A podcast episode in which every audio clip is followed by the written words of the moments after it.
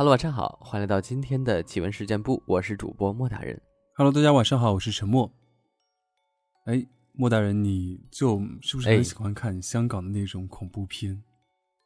哎，真的挺喜欢看的，从小就看啊，什么山村老师呀，包括林正英系列的那些僵尸片啊，还有这个洪金宝拍的那个早期的鬼片，我都还挺喜欢的。啊，是的，呃，因为香港那边有特别特别多类似的这种文化。所以他们有很多这种恐怖片、鬼片嘛，啊，很信这个。他们是的，是的。那其实今天呃，我要跟大家分享的也是一部来自香港的恐怖电影，叫做《幽灵人间》。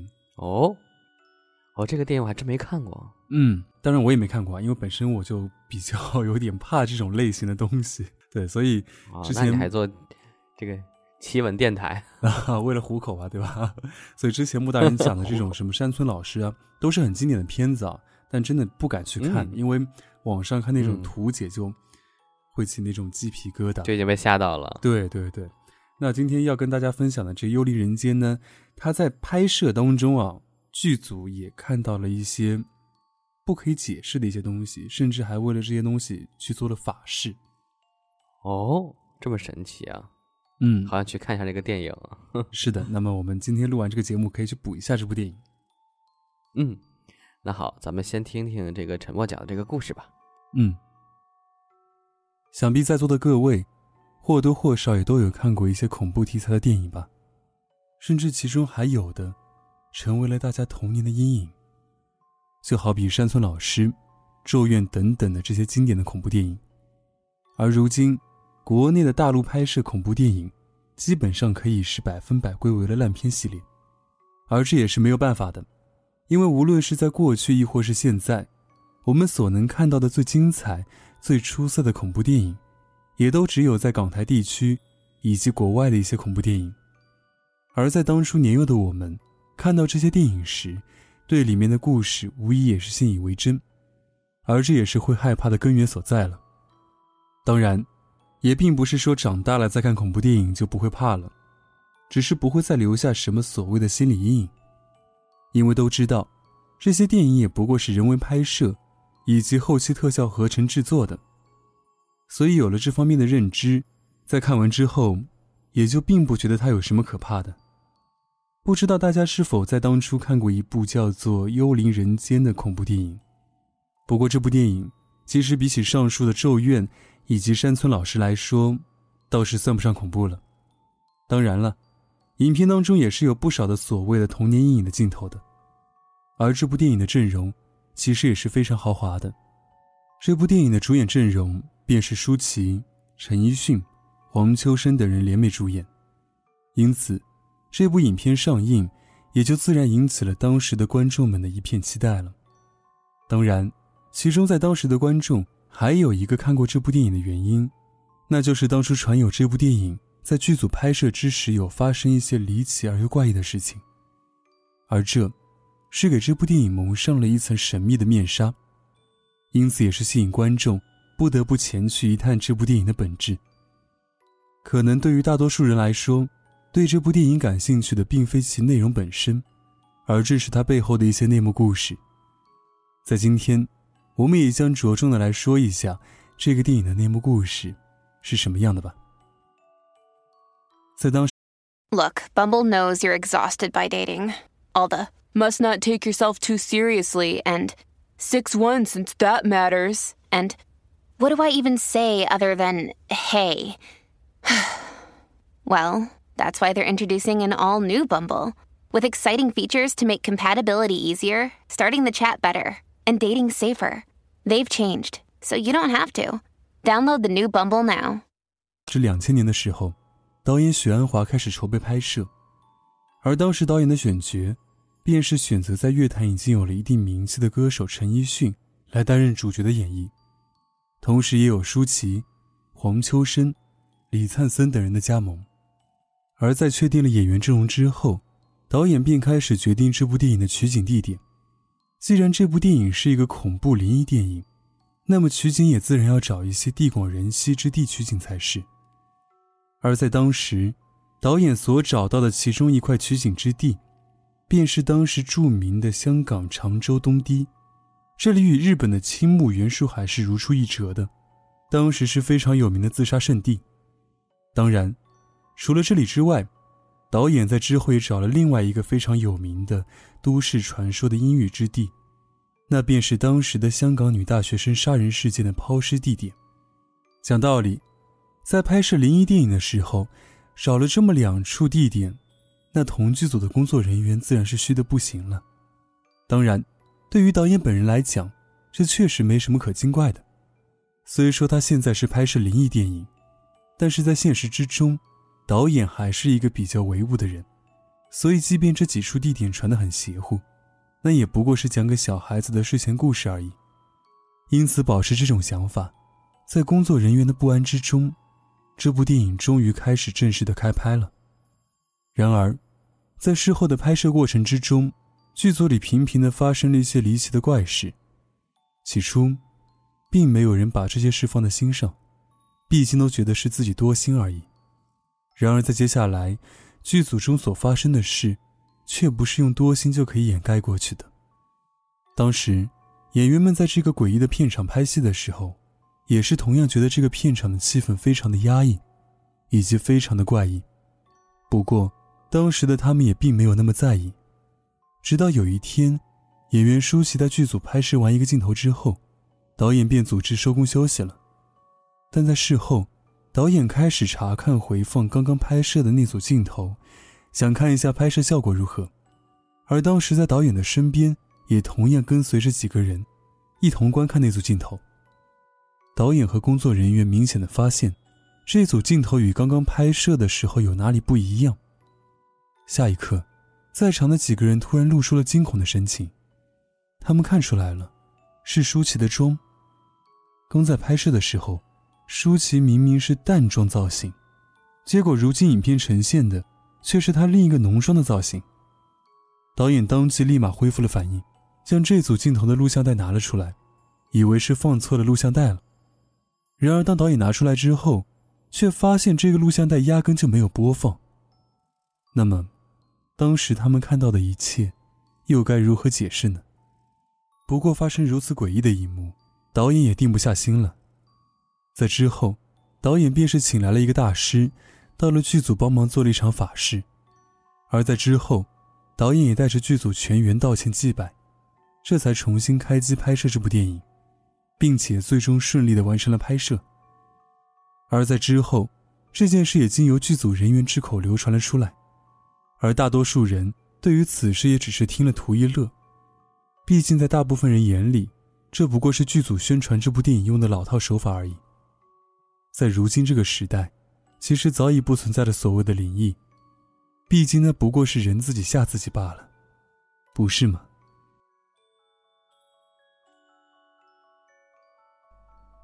好，听完了沉默分享的这个剧组的故事之后呢，我来分享一个。我们上一期没有讲完的故事啊，是那个太奶奶讲的她身边的经历。我虽然一直挺信这种神神叨叨的事儿的，但是对神婆出马仙、跳大绳给人看病啊啥的这种事儿，总觉得还是有一些巧合，或者是坑钱的成分的。但是当自己身边的人突然顶了神，我也觉得不得不信了。同事的表妹。今年十六岁，他在上初中的时候，好端端的，突然上着课就开始流虚汗，身体虚弱的不行，天天头晕眼花，身体难受，家人就带着到处看病，也查不出什么问题来。后来就想到是不是被什么东西给缠上了，于是找来了神婆。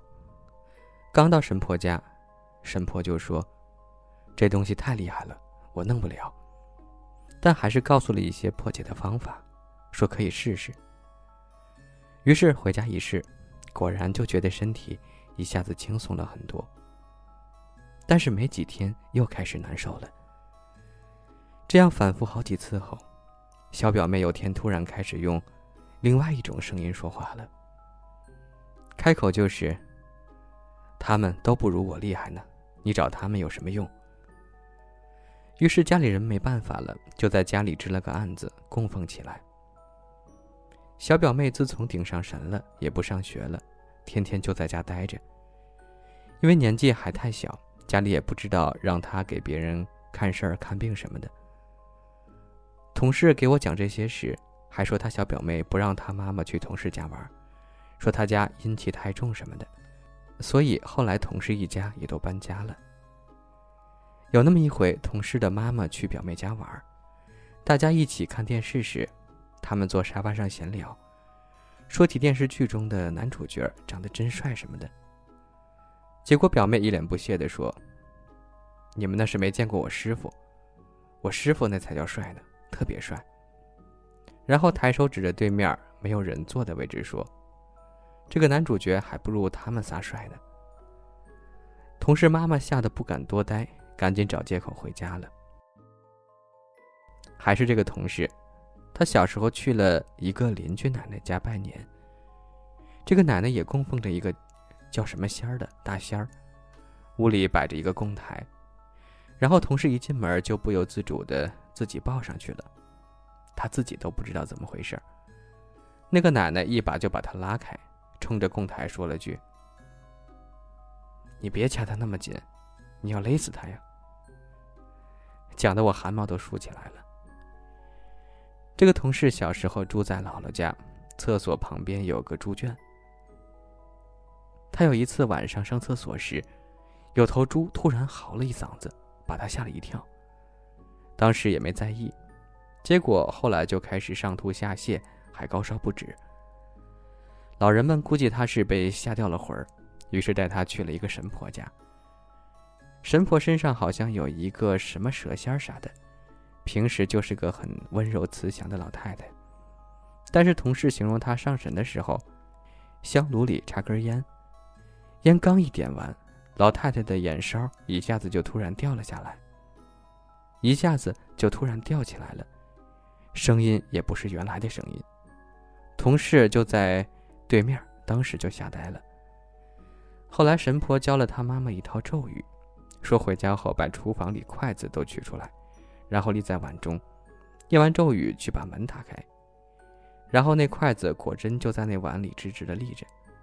刚念完咒语后，还没等开门呢，筷子就一下子全倒了，同事的病也就好了。我妈说，我小时候也被吓到过，高烧不退啥的。我奶奶也用过这种立筷子的方法，好像还拿着我的衣服到门口念叨一套什么词儿，也是很快就好了。不得不说，还真的蛮神奇的。接下来我就来说一说出马仙的故事吧，是我高中有天上晚自习的时候，后桌男生给我讲的，我们就叫他鹏鹏吧。鹏鹏家在东北大兴安岭的某林场，那里群山连绵，地大物博，人烟也比较稀少。鹏鹏的亲奶奶去世的早，爷爷又找了个老伴儿。这个奶奶年轻的时候出马仙，供奉着一个大仙儿。爷爷老年得了脑血栓，瘫痪在床上。奶奶觉得伺候病人屎呀尿的太脏了，不好让大仙接触，就做了套法事，把大仙送走了。有年放暑假后，鹏鹏回东北老家避暑，看望爷爷奶奶。家里平时大人上班，就奶奶在家看着鹏鹏和鹏鹏四五岁的小表妹。爷爷躺在隔壁屋，生活已经不能自理了，说话都不利索，呜呜的。这天，奶奶的老闺蜜来家里串门，留下来吃午饭，奶奶还做了几个小菜。饭桌上，小表妹突然很反常的吃了很多饭，而且拦都拦不住的硬往嘴里塞。当时大家也没在意，还觉得可能孩子饿了，胃口真好。后来看他吃的实在是不少，就硬夺了筷子才作罢。饭后，奶奶嘱咐兄妹俩跟爷爷在家好好待着，就跟老闺蜜出门了，说俩人要一起去办了这个事儿。鹏鹏在屋里看电视。小表妹自己在旁边玩。过了一会儿，鹏鹏看着看着电视，突然听见爷爷在屋里呜呜的叫喊。鹏鹏以为是爷爷渴了呢，就倒了水去爷爷屋里给爷爷送水。结果进屋一看，小表妹正在床上用力的撕扯着爷爷，爷爷也被拽得呜呜叫唤。他一见这个场面，气得上前一把把表妹拽开，并训斥她：“你干嘛呢？怎么这么不懂事？爷睡觉你拽他干嘛？”没想到小表妹回头，斜楞着眼睛，一脸凶狠的瞅着他，然后冲他腿上狠狠踹了一脚。按理说，一个四五岁的小姑娘。再怎么踢也不会使那么大的劲儿啊！但鹏鹏那会儿都已经是个初中生了，一米七几的壮实小伙子，却被这一脚踹到了地上，疼得抱着腿半天没缓过来。后来好不容易缓解了一些，气得他爬起来冲他妹妹后背就打了好几巴掌，小表妹就哭了起来。这时候奶奶回家了，看着嚎啕大哭的小表妹，又看了看一脸懊恼的鹏鹏。就问刚刚发生了什么，于是鹏鹏就把刚才的事儿一五一十的跟奶奶说了。奶奶扯过哭得一把鼻涕一把泪的小表妹，在洗脸盆里倒了点水，把毛巾沾湿了，坐下来给她擦脸。小表妹还在嗷嗷哭呢，脸上抹得像小花猫似的。突然，奶奶斜楞着眼，冲着旁边没人坐的空位子，恶狠狠地骂了一句。瞧把你能耐的，我不在家你就敢欺负孩子了，看我今儿晚上怎么烧香治你！鹏鹏当时站在奶奶对面，把这一幕看得清清楚楚。奶奶斜楞着眼骂完了这一句之后，他一下子突然全身汗毛都竖起来了，后背麻嗖嗖的。而小表妹突然就不哭了，安静了下来，不一会儿就趴在旁边小桌子上睡着了。从那以后，他就再也不敢回老家了。好了，以上呢就是今天奇闻事件部分享的全部内容了。如果你也想参与我们节目互动投稿呢，可以在新浪微博里关注我们的官方账号“酷我电台灵异事件部”，把你的故事私信给我们，也许下期节目就能够听到你的故事了。好了，那我们今晚的节目就到此结束了，祝大家晚安。嗯，拜拜，拜拜。